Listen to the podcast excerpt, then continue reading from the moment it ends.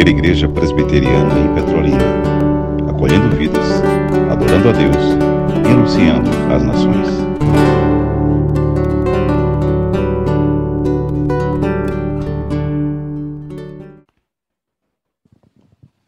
Queridos irmãos, bom dia. Graça e paz da parte do Senhor Jesus seja com todos. Abra sua Bíblia em Efésios, no capítulo 4. Nós vamos ler a partir do verso 15 até o segundo verso do capítulo 5. Então, Efésios, capítulo 4. Vamos ler do verso 15 desse capítulo ao segundo verso do capítulo 5. É, hoje é escola dominical, então eu não vou pregar, eu vou expor a palavra como aula e vocês vão participar, tá certo? Perguntas sempre existem, a gente deixa para o final. E aí no final eu oro, saio, o pastor assume e responde todas as perguntas de vocês. Fica certo assim? Estamos combinados? Pastor Ronilson, tudo certo? Eu saio, o senhor responde as perguntas. E aí está tudo, tudo bem. Não é? Bom, irmãos, ontem falamos sobre essa vocação do Senhor aos seus servos, à igreja do Antigo e do Novo Testamento, para que sejam santos como o Senhor Deus é santo, cingindo a sua mente, sendo sóbrios na sua caminhada, obedientes à palavra do Senhor, tendo esperança naquilo que está sendo trazido, que está sendo revelado no Senhor Jesus a nós. O apóstolo Paulo vai tratar disso também na sua epístola. Ele, como é costume nas suas cartas, divide os seus textos em duas partes primeira parte da carta aos Efésios, como aos Romanos, aos Coríntios, aos Gálatas, aos Filipenses e Colossenses, sempre é uma parte teórica, onde ele apresenta as bases daquilo que ele vai apontar é, como algo que deve ser vivido de maneira prática pelos crentes. E o capítulo 4 dessa carta aos Efésios é justamente a transição entre a parte teórica e a parte prática da carta quando ele vai então apontar como os princípios da fé que estão sendo apresentados por ele aos Efésios na carta devem ser vividos na vida dos crentes. Afinal de contas, a, as Escrituras é a nossa única regra de fé e de prática, daquilo que nós vive, cremos e daquilo que nós vivemos. A fé não é meramente uma ideia, não é uma ideologia, não é uma teoria, ela é prática para a vida. Nós precisamos conhecer o que as Escrituras dizem, mas não apenas conhecer, nós somos desafiados a vivermos de maneira completa, plena, a sã doutrina, aplicada a, aos diversos aspectos da vida, a todos os aspectos da vida. Não há nada na nossa vida que não deva ser orientado, dirigido, conduzido pela palavra de Deus. As nossas decisões, a maneira como nos colocamos diante das situações da vida, os nossos planos, sonhos, a nossa esperança, tudo é dirigido pela palavra de Deus. Então, observe a partir do verso 15 do capítulo 4. Mas seguindo a verdade em amor, cresçamos em tudo naquele que é a cabeça, Cristo de quem todo o corpo, bem ajustado e consolidado pelo auxílio de toda a junta, segundo a justa cooperação de cada parte, efetua o seu próprio aumento para a edificação de si mesmo em amor.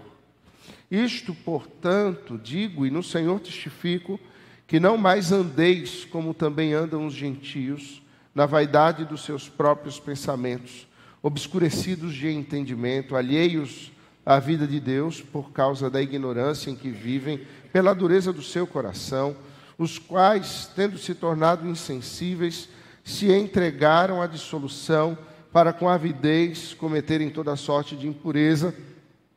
Mas não foi assim que aprendestes a Cristo, se é que de fato o tendes ouvido e nele fostes instruídos, segundo é a verdade em Jesus, no sentido de que quanto ao trato passado, vos despojeis do velho homem, que se corrompe segundo a concupiscência do engano, e vos renoveis no espírito do vosso entendimento, e vos revistais do novo homem criado segundo Deus em justiça e retidão procedentes da verdade. Por isso, deixando a mentira, fale cada um a verdade com o seu próximo, porque somos membros uns dos outros. Irai-vos e não pequeis. Não se ponha o sol sobre a vossa ira, nem deis lugar ao diabo. Aquele que furtava, não furte mais, antes trabalhe, fazendo com as próprias mãos o que é bom, para que tenha com que acudir ao necessitado. Não saia da vossa boca nenhuma palavra torpe, e sim unicamente a que for boa para edificação, conforme a necessidade, e assim transmita graça aos que ouvem. E não entristeçais o Espírito de Deus, no qual fostes selados para o dia da redenção. Longe de vós toda amargura e cólera e ira e gritarias e blasfêmias e bem assim toda malícia. Antes, sede uns para com os outros benignos, compassivos, perdoando-vos uns aos outros, como também Deus em Cristo vos perdoou. Sede, pois, imitadores de Deus como filhos amados, e andai em amor, como também Cristo nos amou e se entregou a si mesmo por nós como oferta e sacrifício a Deus em aroma suave. Amém. Que o Senhor aplique a sua palavra no nosso coração, irmãos. O apóstolo Paulo, então, tratando da prática da vida cristã, no capítulo 4 vai falar da unidade da fé. Ou seja, o fato de que todos os cristãos têm um modo de andar, porque eles têm o mesmo modo de crer.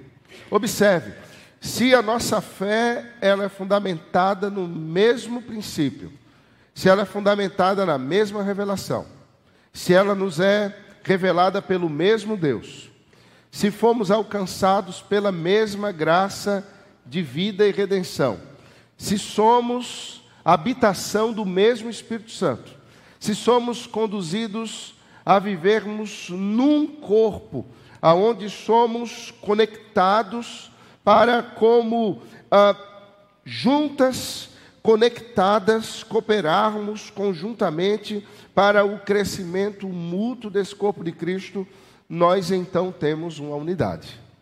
Nós devemos caminhar na mesma direção, do mesmo modo, seguindo as mesmas leis e regras, com o mesmo propósito, na mesma direção, para a glória da mesma pessoa que é o Senhor Jesus. E é sobre isso que o apóstolo Paulo vai falar a esses irmãos da fé, de que eles devem andar de modo digno da vocação que foram chamados. Isso está no verso 1 do capítulo 4.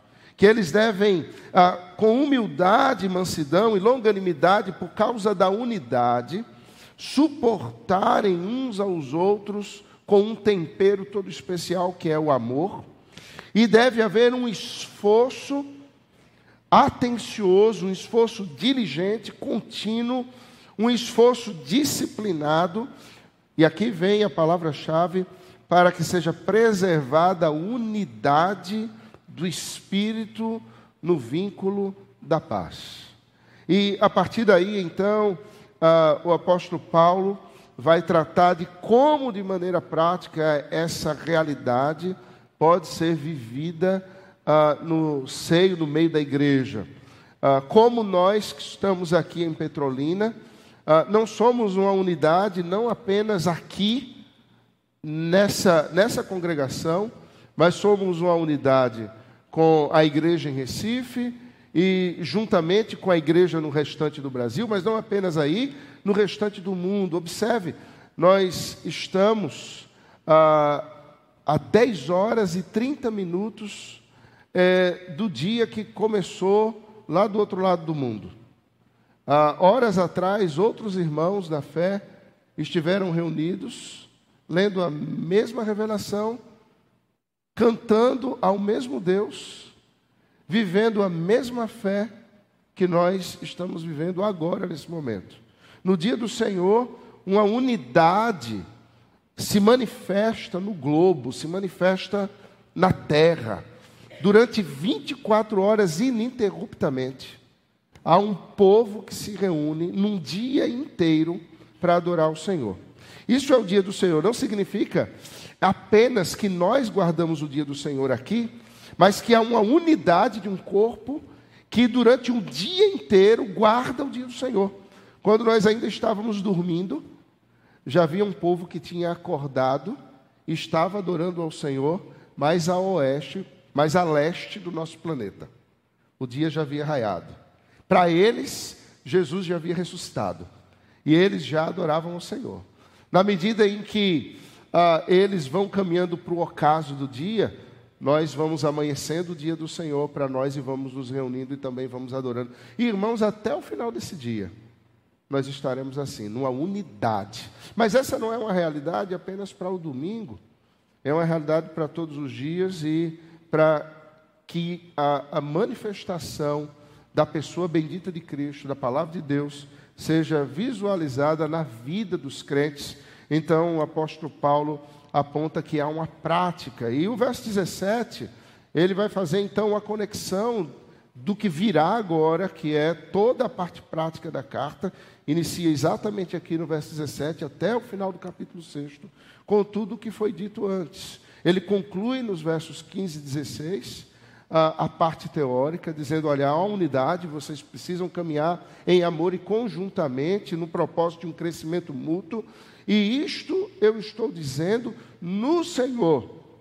Vocês não podem mais andar como também andam os gentios na vaidade dos seus próprios pensamentos. Você se recorda do texto de ontem, lá de Pedro? Se você puder ir a esse texto, observe a linguagem que é apresentada. Paulo diz: Vocês não podem mais andar como também andam os gentios na vaidade dos seus próprios pensamentos, obscurecidos de entendimento, alheios à vida de Deus. No verso 13 da primeira carta de Pedro, no capítulo 1, ele vai dizer: Por isso, cingindo o vosso entendimento, sede sóbrios e esperar inteiramente na graça que vos está sendo trazida. Na revelação de Jesus Cristo, como filhos da obediência, não vos amoldeis às paixões que tinhas anteriormente na vossa ignorância, pelo contrário, segundo é santo aquele que vos chamou, tornai-vos santos também vós mesmos, observe, ele, ele fala de uma vida que é vivenciada, ele fala de um entendimento que precisa ser cingido, de paixões que precisam ser abandonadas, e Paulo, aqui no verso 17 e adiante, no verso 16 e os demais, ele vai falar de uma maneira que se deve andar, de uma maneira que não é como aquela que andávamos anteriormente, a gente poderia dizer, complementando com Pedro, como filhos não é? Da desobediência, moldados pelas paixões que tínhamos anteriormente, indo para o apóstolo Paulo na vaidade dos nossos próprios pensamentos, obscurecidos de entendimento, precisamos, como diz Pedro no capítulo 1, cingir o nosso entendimento agora de uma outra realidade, de uma outra verdade, a fim de que possamos então viver essa unidade da fé e o nome do Senhor então ser louvado e nós crescermos como povo de Deus. Ele fala sobre essa vida obscurecida no entendimento, enquanto Pedro fala de uma nova vida, no entendimento que deve ser cingido, tirado dessa obscuridade para uma nova vida, uma obscuridade que é marcada pela ignorância como vivem e pela dureza do coração. Os crentes, eles não caminham numa ignorância, não vivem na ignorância, nem têm um coração duro. Pelo contrário, eles não são insensíveis como os gentios, mas têm um coração sensível à palavra de Deus e à voz do Espírito Santo. E Paulo vai chegar então num ponto em que, no verso 22, ele começa a dar a, então a disciplina que deve ser vivida, e ele diz: ah, para que vocês se livrem disso ou no sentido de que vocês caminhem para se livrarem dessas coisas ou da antiga forma como viviam, pensavam, sentiam, se relacionavam. Então há algo que precisa ser vivenciado por vocês. Despojem-se do velho homem que se corrompe segundo a concupiscência do engano. Observe lá em Pedro, ele diz assim: cingir o vosso entendimento. Percebe que os termos são termos que estão no mesmo contexto, Despojar-se também é uma, uma, um, um, termo bélico. Você se lembra é, todo o povo de Israel, quando avançava na terra prometida, ele entrava em guerras com os povos que ali habitavam e ali tinha os despojos. Há inclusive uma cidade, a cidade de Jericó, que o Senhor disse que os despojos não podem ser tocados por eles. É, nada de Jericó poderia ser tirado. E nós sabemos o que acontece ali quando Acã esconde né, algo em sua tenda e o Senhor manifesta o seu juízo em Israel até que se é, revele quem está em pecado porque pegou os despojos que eram do Senhor.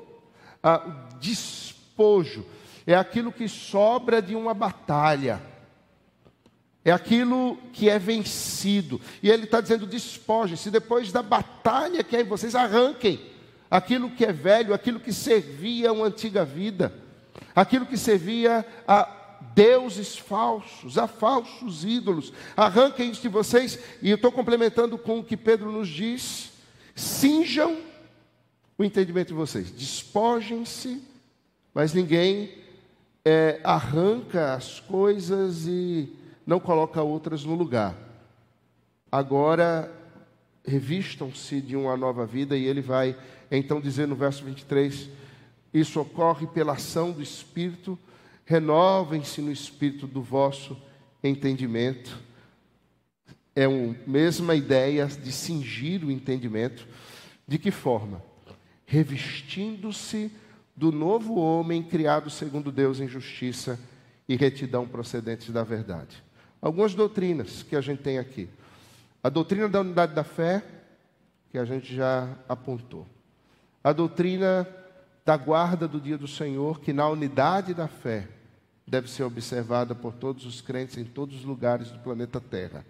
É um elo, são conexões. Enquanto irmãos do outro lado do mundo fizeram a sua parte num elo e viveram a unidade da fé, a unidade da fé vai se manifestando de hora em hora quando outro elo se conecta e se conecta, e então há uma unidade manifestada nesse dia e nos dias que se seguem.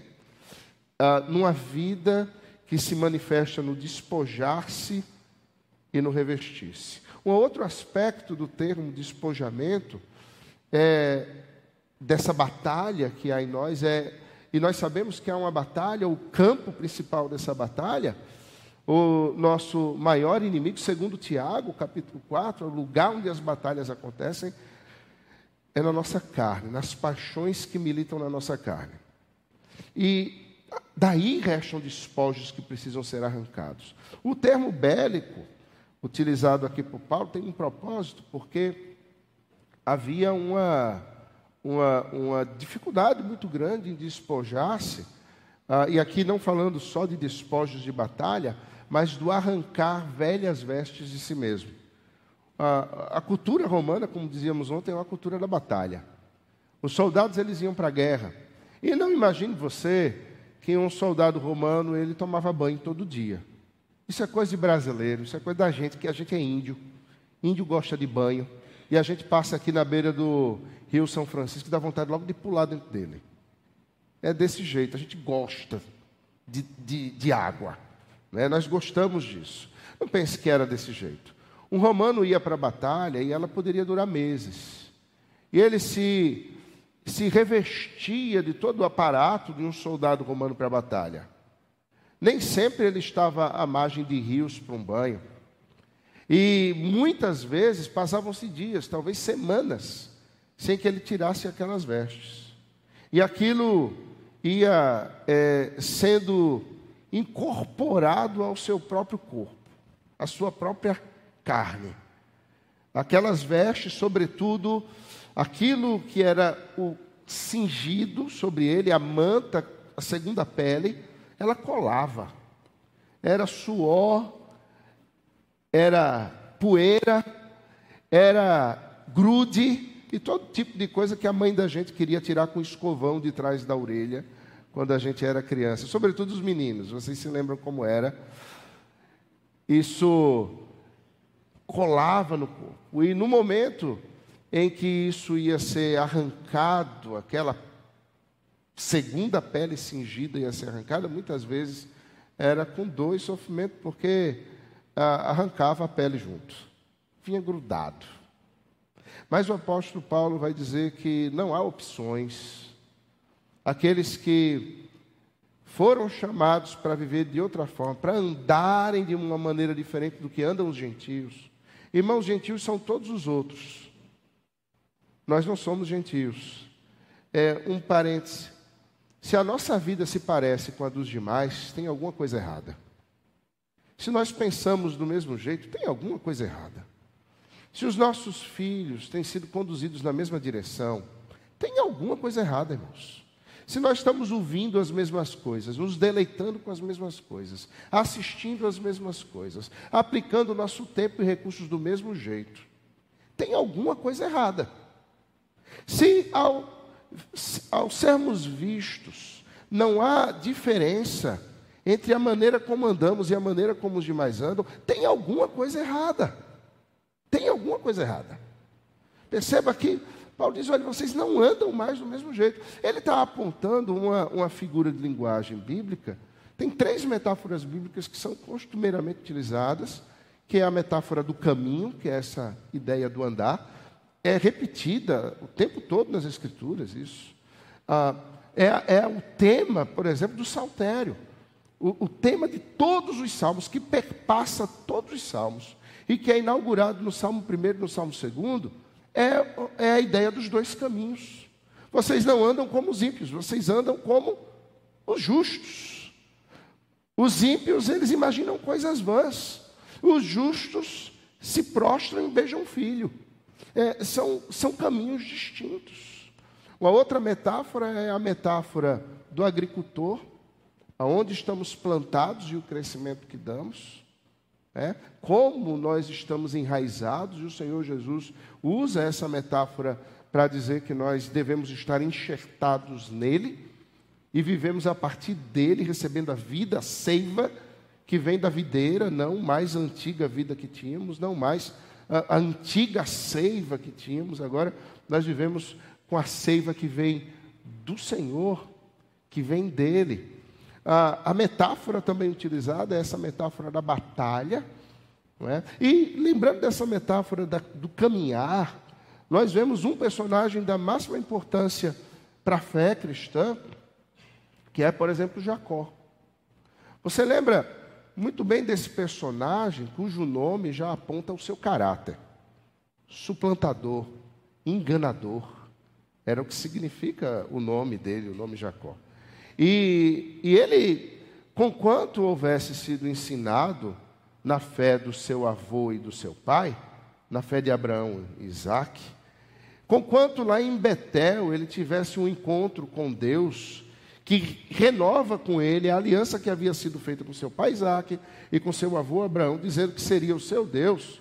Os anos se passam, Jacó está casado com Raquel e Lia, ele já tem uma tuia de filho, mais do que eu. Ele está indo embora com medo de se encontrar com Esaú, mas o nome dele é o mesmo e a forma dele viver é a mesma.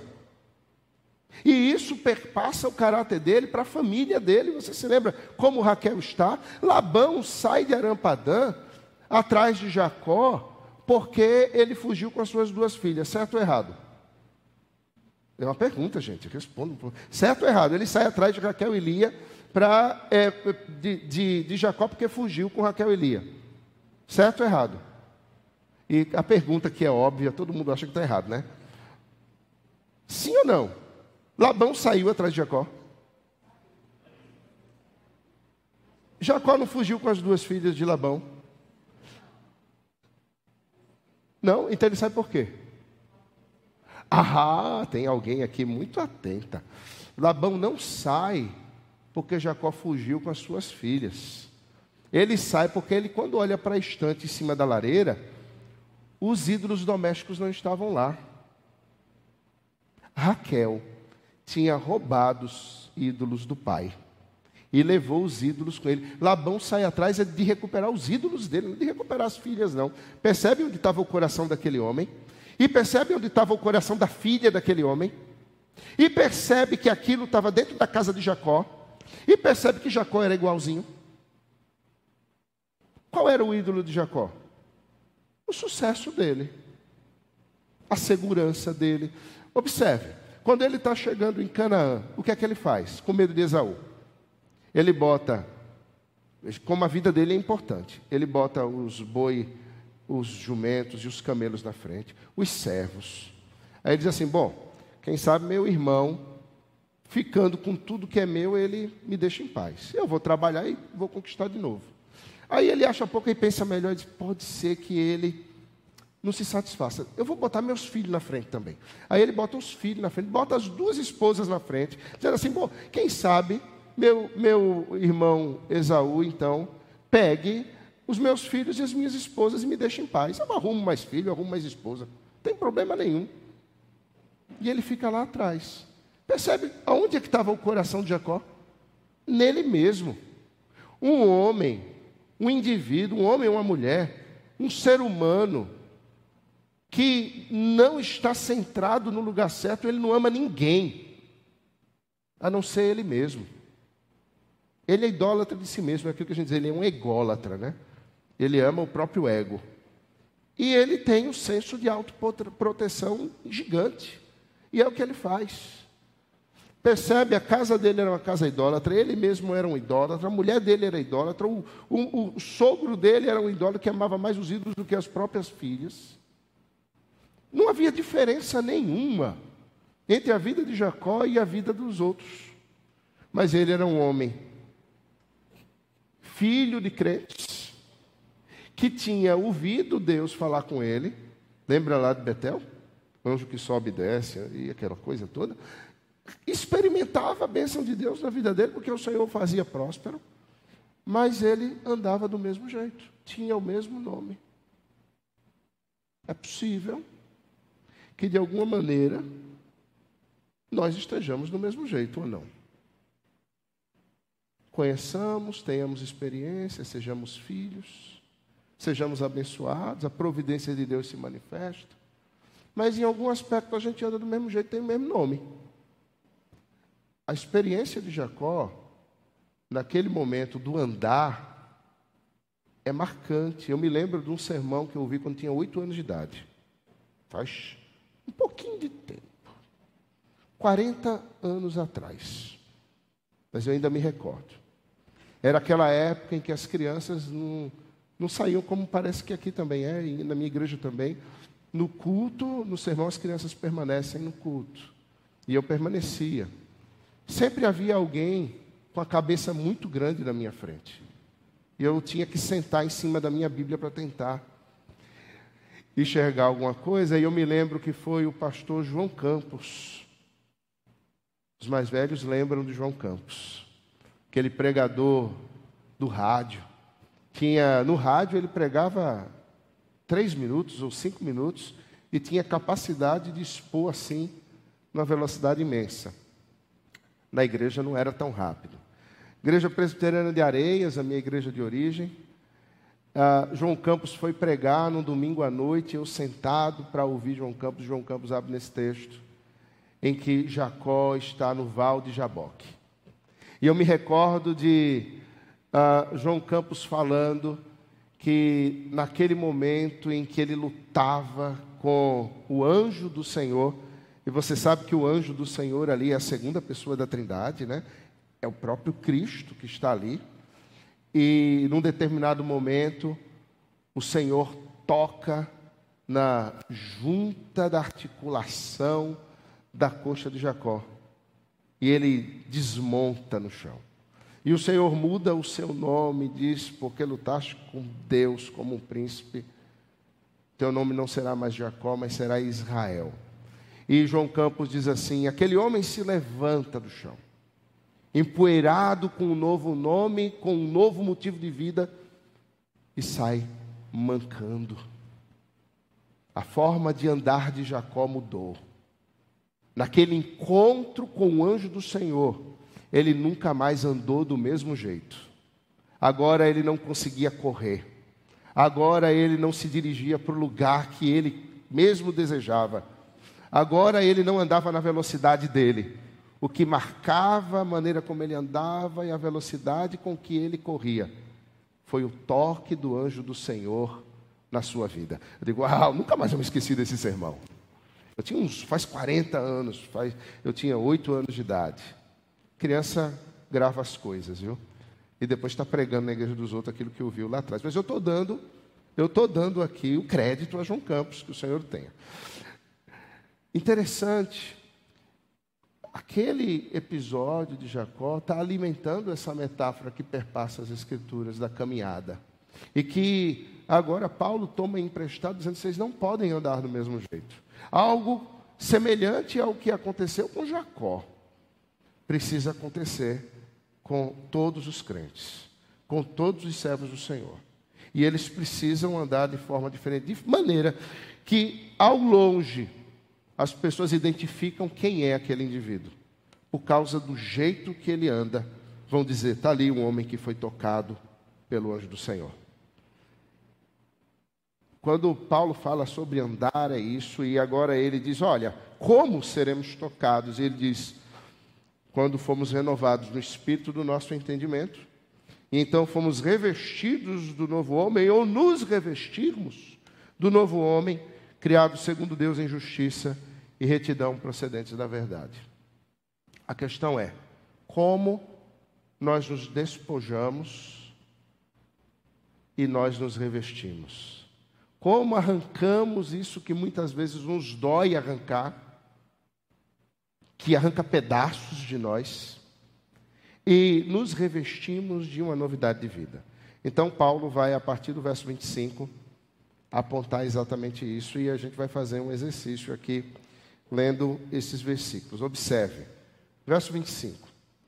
Ele fala de despojamento e revestimento, e ele emenda aqui, você tem por isso é um, uma conexão entre o que está imediatamente anterior com o que está agora presente, ou seja, agora vocês vão viver desse jeito, se vocês querem andar de forma diferente, vocês querem se despojar e agora precisam se revestir, é assim que se faz. Deixando a mentira, fale cada um a verdade com o seu próximo, porque somos membros uns dos outros. O que Paulo está dizendo é que não há como nós nos despojarmos e simplesmente nos despojarmos. Quando nos despojamos, precisamos imediatamente nos revestirmos. Algo novo precisa ser colocado em nós. Observe de novo o verso 25.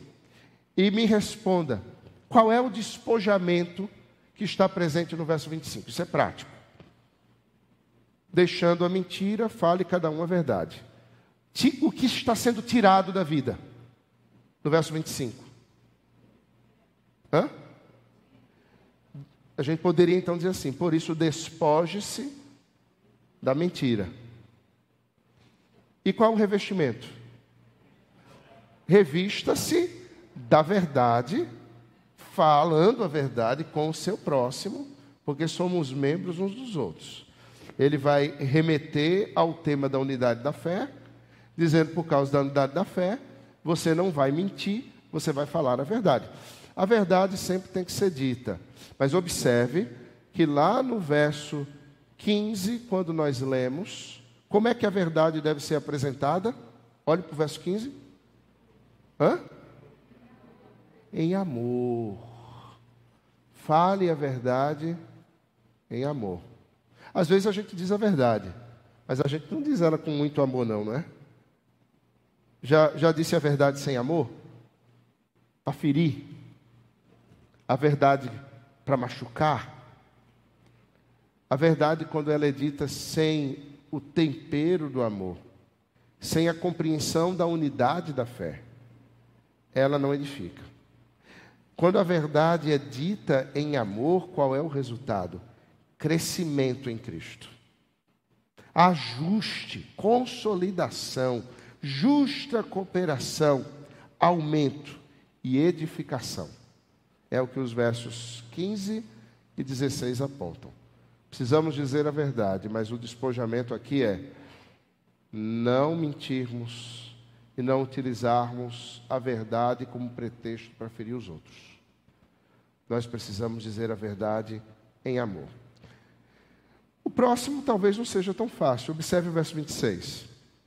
Irai-vos e não pequeis, não se ponha o sol sobre a vossa ira nem deis lugar ao diabo. Qual é o despojamento? Olhem para o verso 26, olha aí. O texto diz assim: Irai-vos e não pequeis, não se ponha o sol sobre a vossa ira, nem deis lugar ao diabo. Qual o despojamento? Ira, mas que ira? A ira pecaminosa e dar lugar ao diabo. Despoje-se do pecado no meio da ira, despoje-se do diabo. O termo diabo significa confusão, mexerico e aquilo que Satanás opera. Quebra da comunhão. Então veja, o despojamento é a ira pecaminosa e dar lugar ao diabo. E qual é o revestimento?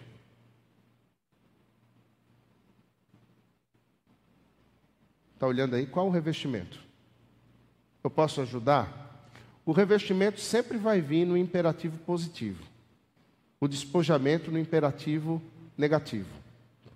Qual é a forma do imperativo afirmativo aí, positivo nesse caso? Português. Hã?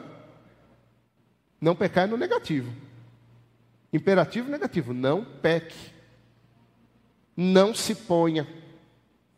Não deis lugar. Qual é o único imperativo que tem, positivo, afirmativo, que tem no verso 26 e 27? Hã? Paulo está dizendo que o revestimento aqui é irar-se. Ire-se. A ordem é fique irado. Já pensou nisso? Ah, pastor, então eu posso tacar aquela panela de pressão cheia de feijão quente na cabeça do meu marido. Querida, se for com ira, não. Se for com muito amor, pode.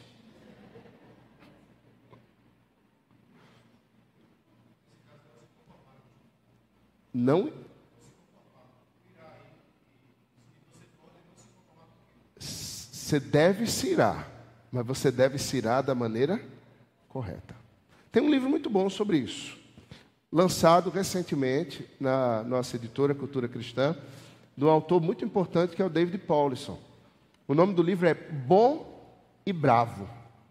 Se você quiser ler um pouquinho mais sobre a ira, que é ordem para os crentes, leia esse livro, Bom e Bravo. Ele fala sobre uma ira que glorifica a Deus. Perceba o seguinte: o nosso Deus é um Deus que se ira, Como? Contra o que o Senhor se ira? Contra o pecado. O Senhor se ira contra o pecado, o Senhor se ira contra o mal. O Senhor se ira contra a ação do adversário. O Senhor se ira contra um mundo que se opõe à sua palavra, que se opõe à verdade do evangelho. O mundo está sob o juízo do Deus irado. A Covid é um juízo do Deus irado sobre o mundo. As guerras é o juízo do Deus irado sobre o mundo. As intempéries são juízo temporário de um Deus irado contra o um mundo em pecado. E tudo isso é a ira temporária ou parcial de Deus. Porque a ira de Deus será cabalmente manifesta no juízo final do Senhor. Quando o Senhor julgará toda a terra. Esse é o fato. Mas a ira de Deus é uma ira santa. O Senhor não derrama a sua ira no lugar nem na forma inadequada.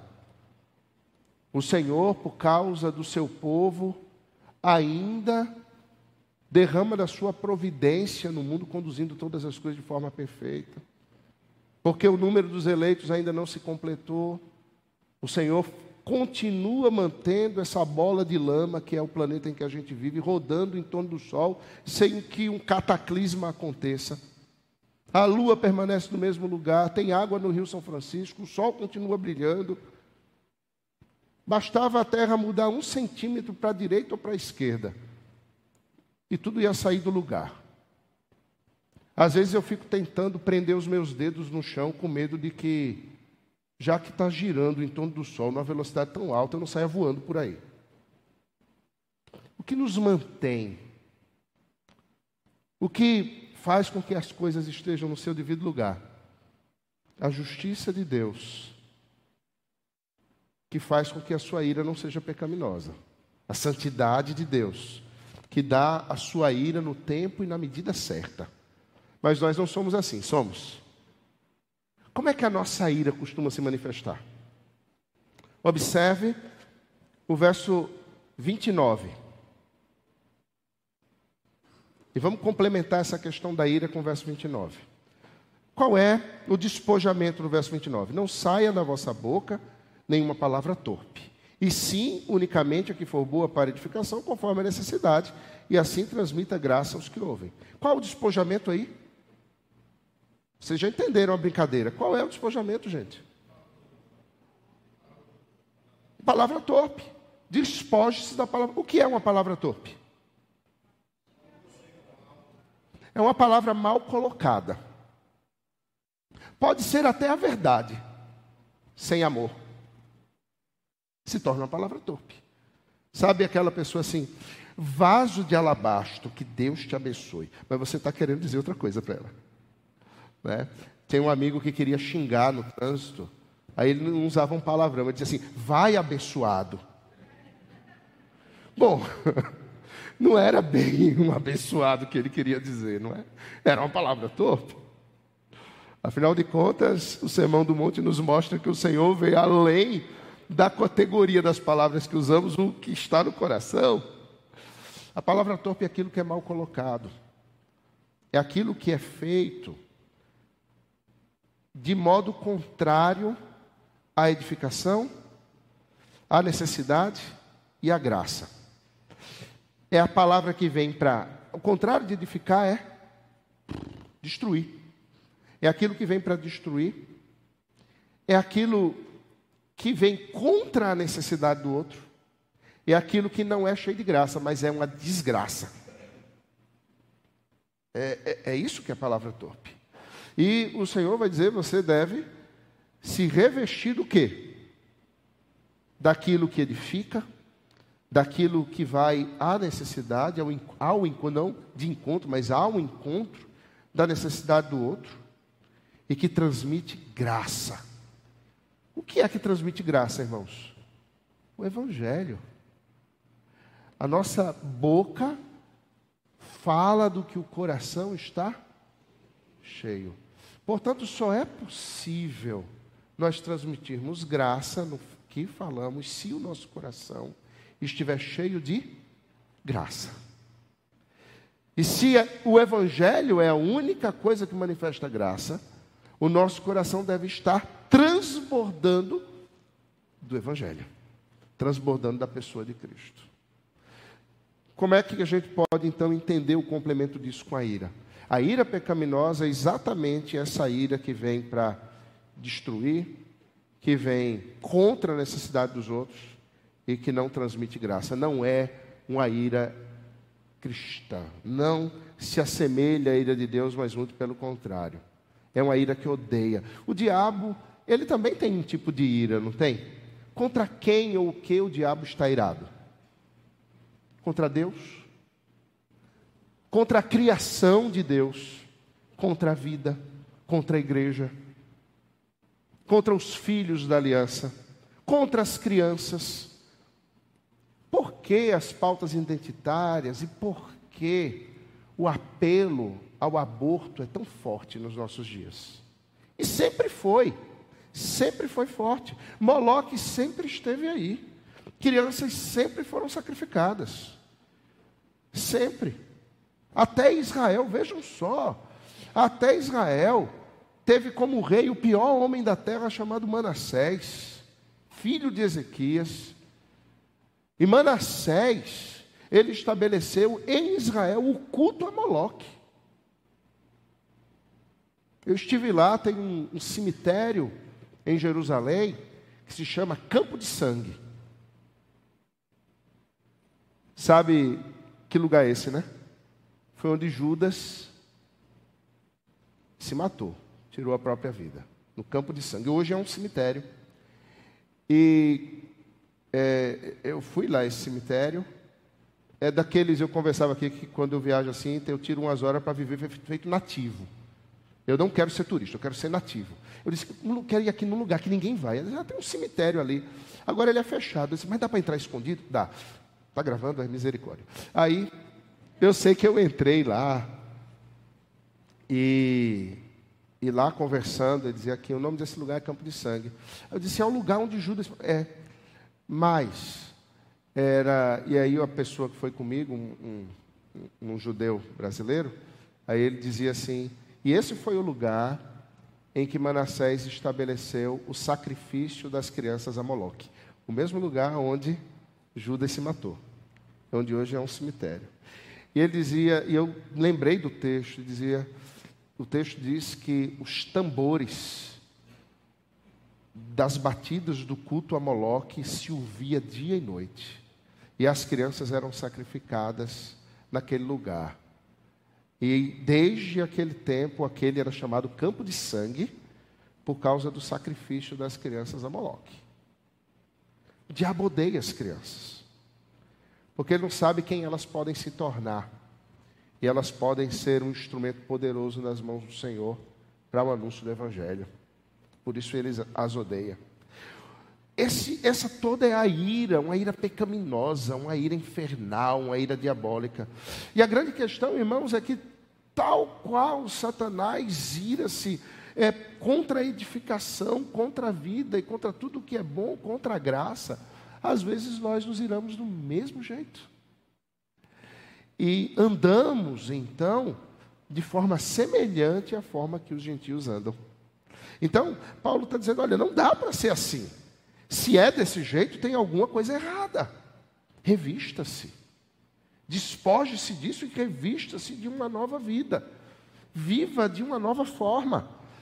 Veja, o verso 30 vai continuar e ele vai dizer: Não entristeçais o Espírito de Deus, no qual fostes selados para o dia da redenção. Longe de vós toda amargura e cólera e ira e gritaria, e blasfêmias e bem assim toda malícia. Tudo isso aqui é despojamento.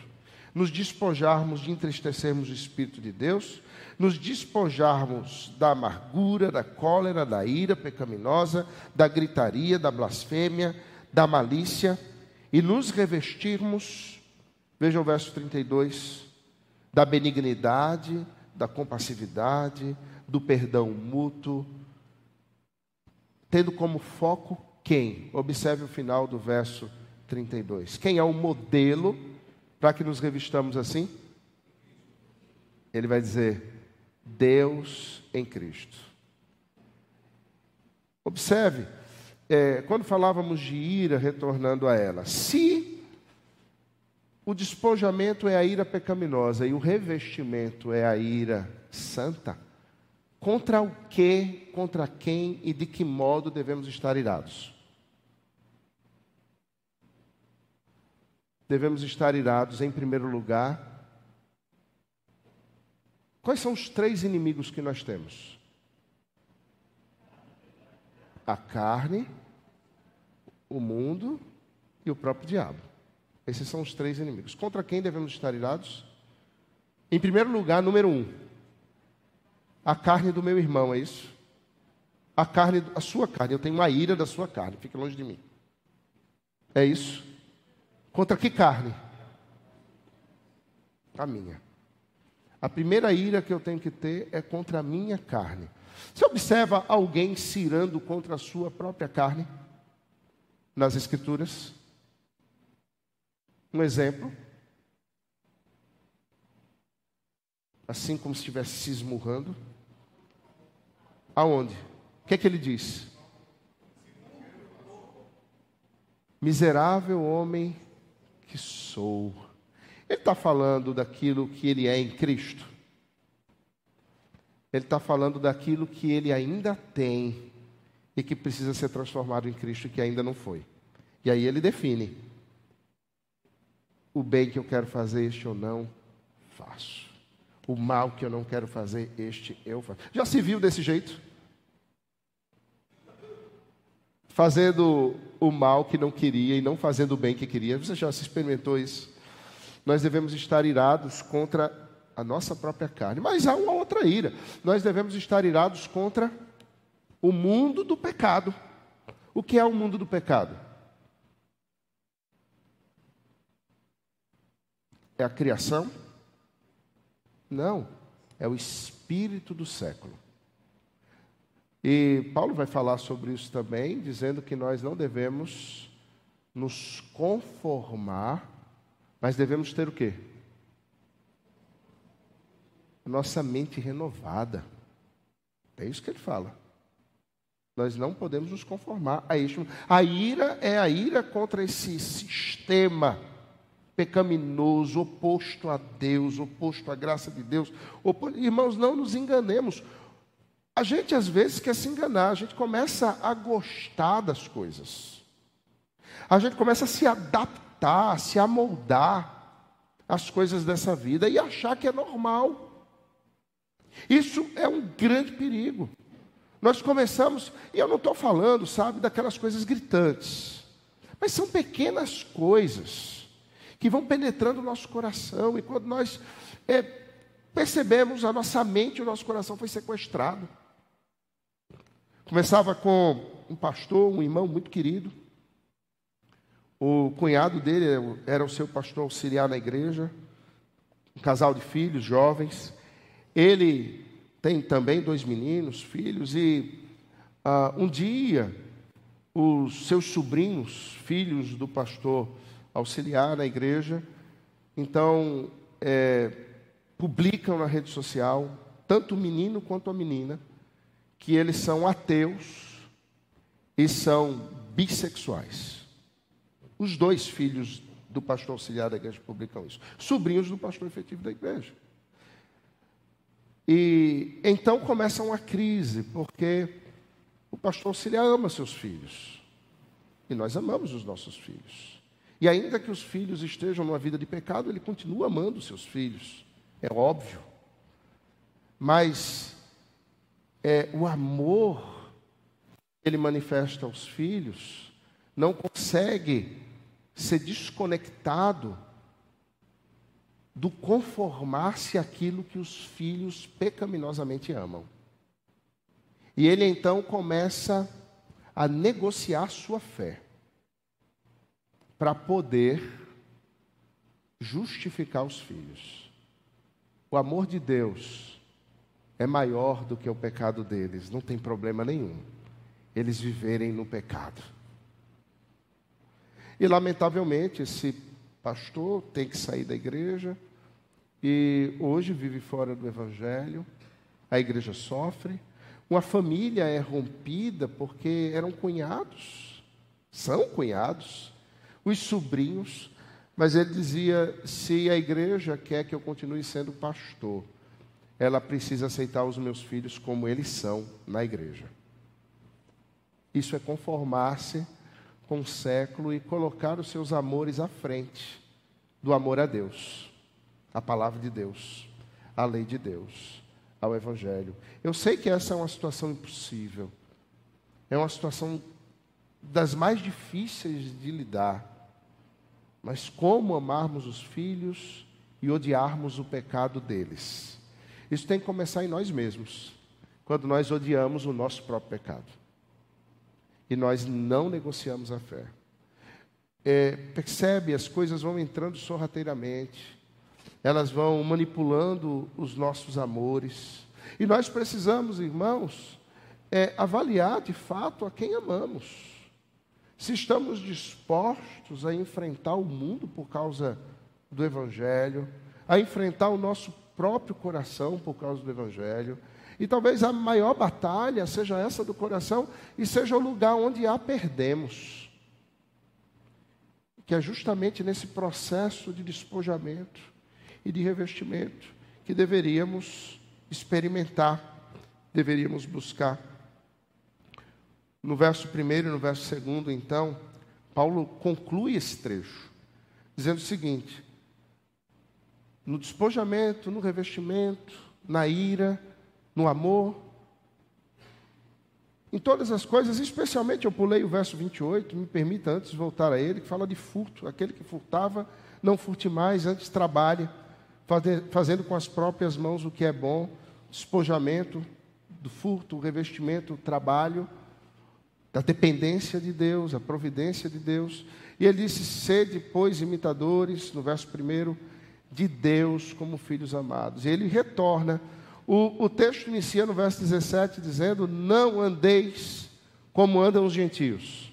Agora ele vai dizer: Andai em amor, como também Cristo nos amou e se entregou a si mesmo por nós como oferta e sacrifício a Deus em aroma suave. Ou seja, ele resumiu tudo e ele está dizendo agora um despojamento que é apresentado no não andar, no verso 17, e de um revestimento que é apresentado no verso 2, andai. Não ande como os gentios, ande como Cristo. Não andem nos amores dos gentios, andem no amor de Cristo. Não andem buscando os seus próprios desejos como os gentios, andem como Cristo, que, como oferta e sacrifício a Deus, se entregou como aroma suave. Percebe a diferença de um lado e para o outro? Ah, de uma forma prática, e eu caminho para a conclusão é, com isso. Observe. O capítulo 5, então, ele vai é, falar é, desse, dessas coisas dos quais devemos nos despojar como o fruto das trevas. Que depois, em Gálatas, ele vai chamar é, da, da prática dos gentios ou, ou daqueles que vivem fora do Espírito. E ele fala aqui do fruto da luz, que ele vai em Gálatas apontar como fruto do Espírito. Né? Ele vai fazer essa relação. E ele vai no verso 14 é, dar um brado. Paulo ele está falando da urgência disso. E ele então diz assim no verso 14 do capítulo 5: Desperta, ó tu que dormes, levanta-te dentre os mortos, e Cristo te iluminará. Ele está falando isso para a igreja, irmãos. Porque é possível que muitos dentre nós estejam dormindo e precisam ser despertados nesse momento da vida da igreja para uma novidade de vida. E Cristo iluminará através do quê? O salmista Davi vai dizer: Lâmpada para os meus pés é a tua palavra e luz para o meu caminho. O que nos ilumina, irmãos, o que clareia o caminho das trevas, o que traz a real compreensão das coisas é o Evangelho, é a palavra de Deus que aponta como um farol bem alto no meio das trevas a Cristo. Fora disso, nós estaremos tateando no escuro. O grande desafio da igreja é exatamente esse. E me permitam uma palavra especialmente aos líderes da igreja. Eu sou envolvido na, na denominação já há muito tempo, sou professor de seminário, é, eu, eu amo a minha igreja, eu sou a quinta geração de presbiterianos, tem primos pastores, meus avós foram presbíteros. Ou seja, amo a minha igreja. Mas eu amo mais a Cristo do que a denominação. A Igreja Presbiteriana do Brasil, pela graça do Senhor, tem se mantido fiel. Eu posso afirmar isso a vocês. Tem se mantido fiel. Nós temos discussões? Temos. Nós temos os nossos embates? Temos. Acabei de vir da, da reunião da comissão executiva, tivemos os nossos embates. Tivemos os nossos embates, mas as decisões têm ainda, pela graça do Senhor, se mantido firmes nessa doutrina. Isso é graça pura do Senhor. Porque nós temos visto as denominações históricas ruindo.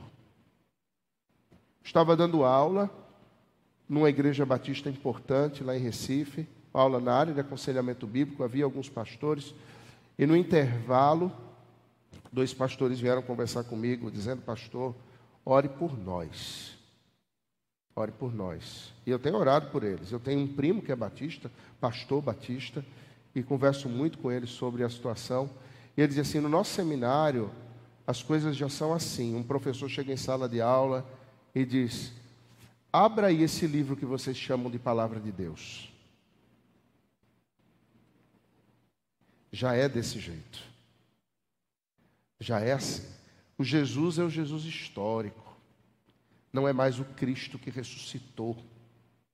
A ressurreição já é uma ideia, não é verdade. Percebe? E talvez a gente olhe e diga: nossa, como eles. Nós já estamos longe disso. Numa reunião, tudo muda. E nós precisamos orar por isso. Mas sabe de onde saem as lideranças que vão manter a igreja fiel pelas próximas décadas? daqui, da igreja local.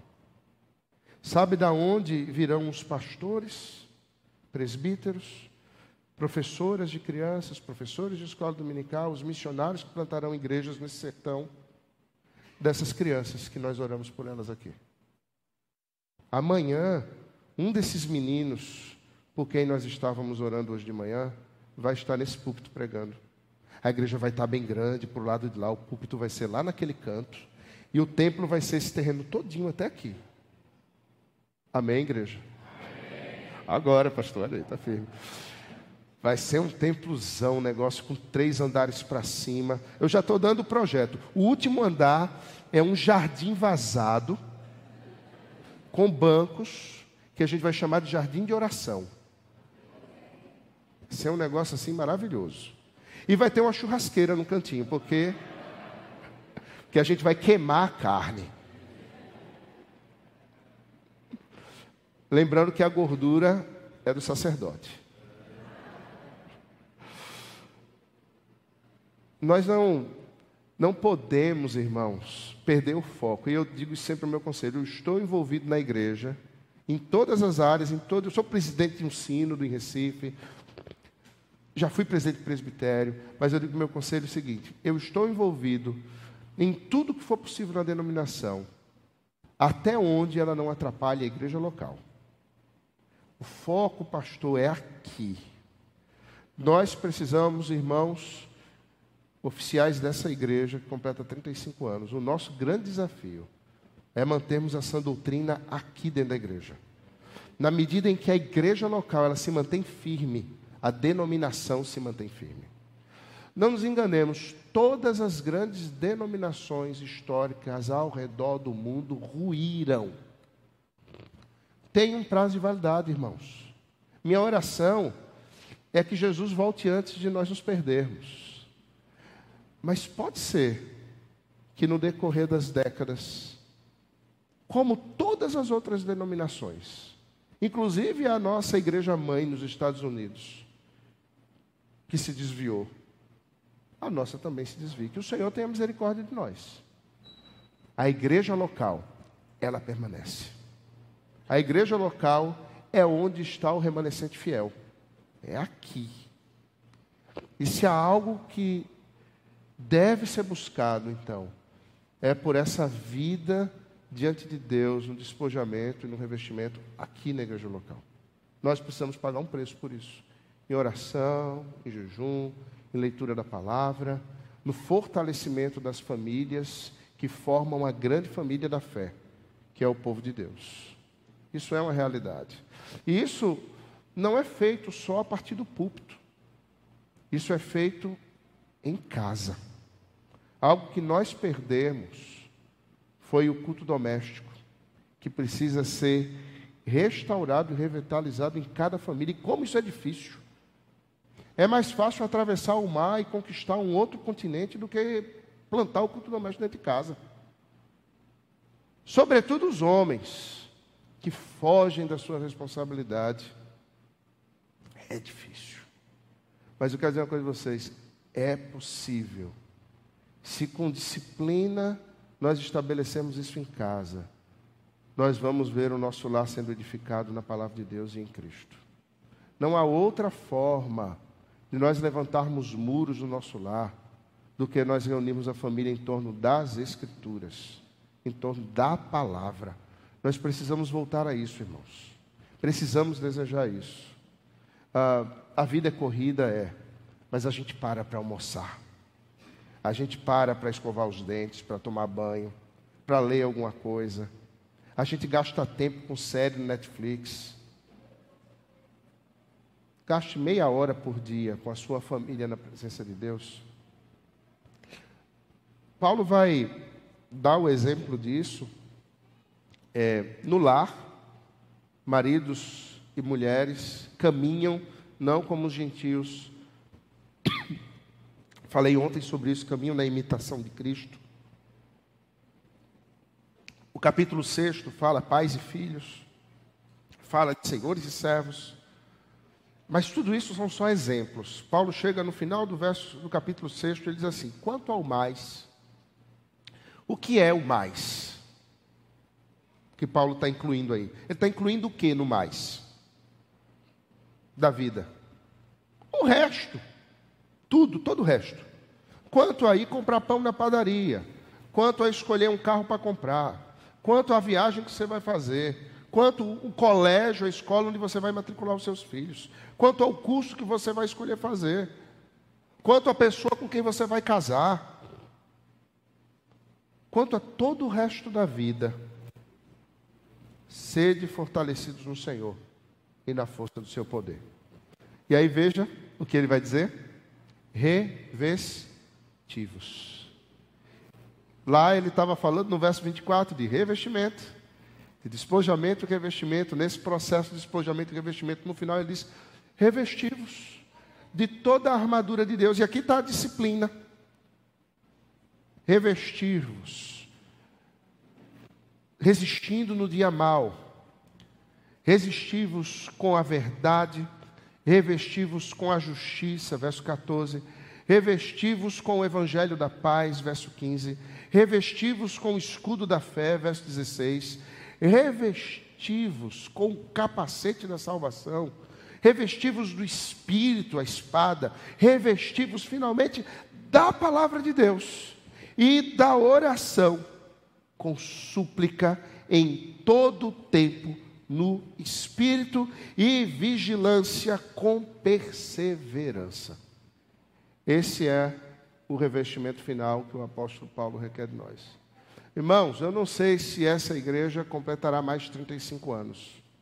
Eu não quero que nem que complete 36.